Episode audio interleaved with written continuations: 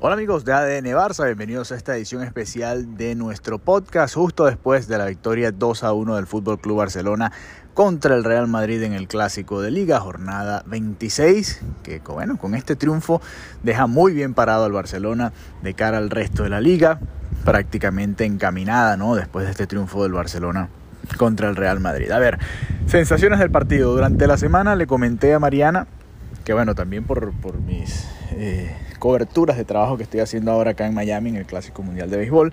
Quizás este clásico eh, y además por el colchón que tiene el Barça, por cómo llegaba eh, el Barcelona con cierta comodidad a este partido. Incluso el propio Xavi lo decía en rueda de prensa.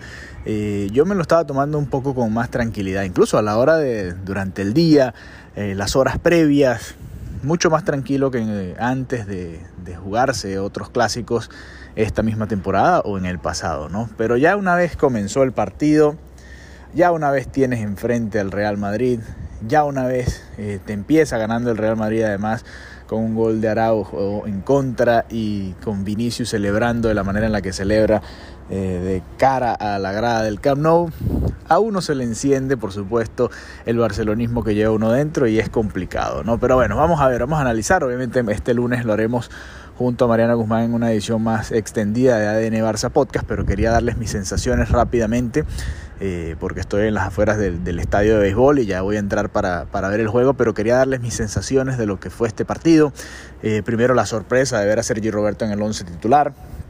Creo que pocos nos esperábamos realmente que Sergi Roberto viera minutos desde, desde el comienzo. Creo que Mariana y yo coincidimos que, que sí iba a ser el titular y fíjense que sí terminó siendo el que marcó el gol de la victoria, pero el gol del empate lo termina marcando también Sergi Roberto, ¿no? Ambos goles en, los respectivos minutos finales de cada una de las partes.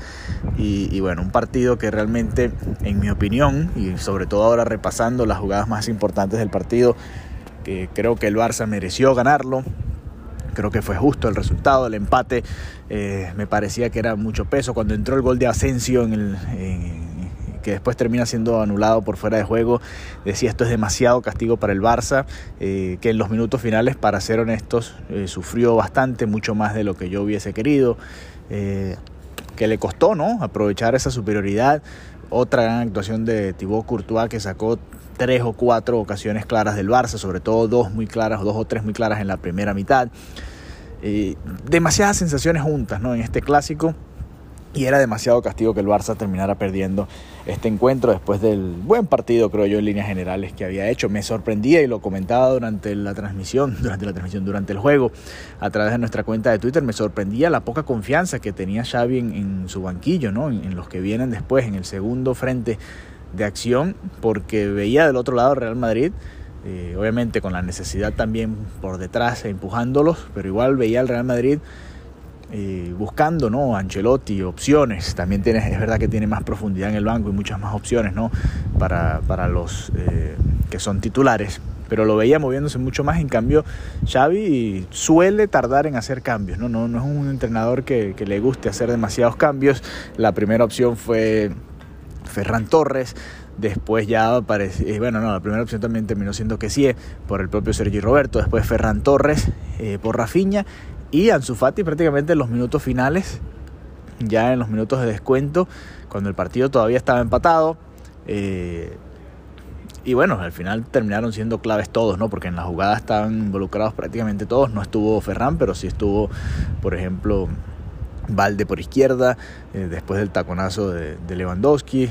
Ansu Fati llegaba por el medio y que sí terminó cerrando la pinza por el otro lado. Así que eh, una victoria muy importante, partido que llega además en, un muy buen momento del Real Madrid, acaba de clasificar a los cuartos de final de la Liga de Campeones de Europa, es uno de los equipos más peligrosos en estos momentos en el continente europeo y, la realidad es que el Barça, con todas las bajas, sin Dembélé, sin Pedri, con una plantilla que puede que esté cansada, que la verdad... Eh, le ha costado ¿no? marcar diferencia en ataque. Hoy Rafinha, uno de los más incisivos, por ejemplo, no tuvo suerte, simplemente Courtois fue mejor, ¿no? Estuvo bastante atinado el portero belga y un equipo que le cuesta hacer goles, consiguió dos goles y consiguió muchas ocasiones. Yo me voy a quedar con la cantidad de ocasiones que generó el Barça hoy, haciendo un contraste, ¿no? Con lo que fue el partido en el Santiago Bernabéu, un partido en el que el Barça realmente chutó muy poco, ambos equipos chutaron muy poco dentro de los tres palos. Me gustó mucho más, por supuesto, este clásico y obviamente ahora que, que el Barça lo ganó, pero incluso si hubiesen empatado, que era bastante factible porque el gol del Barça llega en el, descuento ¿no? de este encuentro.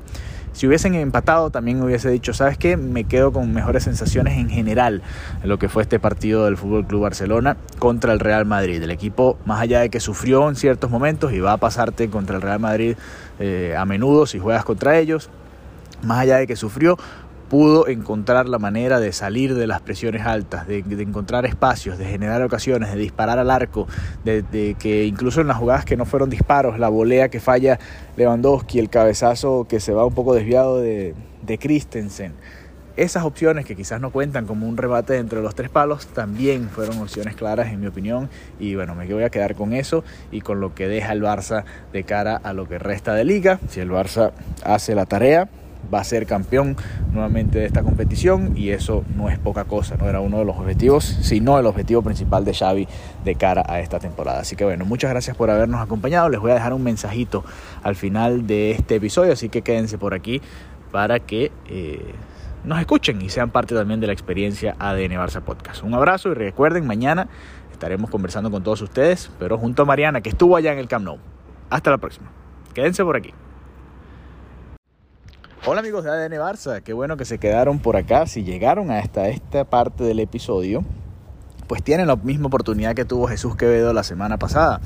Y es enviarnos una pregunta para que la respondamos durante el podcast. Así que, tal y como lo hizo Jesús, si usted escuchó esta parte del episodio que acabamos de grabar, esta que estamos escuchando ahora, dígalo a través de nuestro grupo de WhatsApp. No lo voy a hacer en todos los episodios, así que usted me tiene que decir, lo escuché en tal episodio y yo con mucho gusto pues eh, lo contactaré o si no tenemos su número de teléfono porque usted no es parte del grupo de WhatsApp, nos puede contactar a través de eh, Twitter y también a través de Twitter podemos establecer el contacto y encontramos la manera de que nos pueda enviar la nota de voz con su pregunta. Así que bueno, un abrazo para todos, feliz fin de semana, victoria del Barça y nos despedimos de la mejor manera con ese triunfo blaugrana contra el Real Madrid y a la espera de lo que se viene. Muchos más partidos y por como soplan los vientos de esta temporada, títulos. Por fin el Barça ve en el horizonte más títulos después de la Supercopa de España que le ganó el Real Madrid, ahora también la Liga Española después de encaminar eh, ese campeonato con este triunfo ante su eterno rival. Un abrazo y nos reencontramos pronto nuevamente este lunes. Hasta la próxima.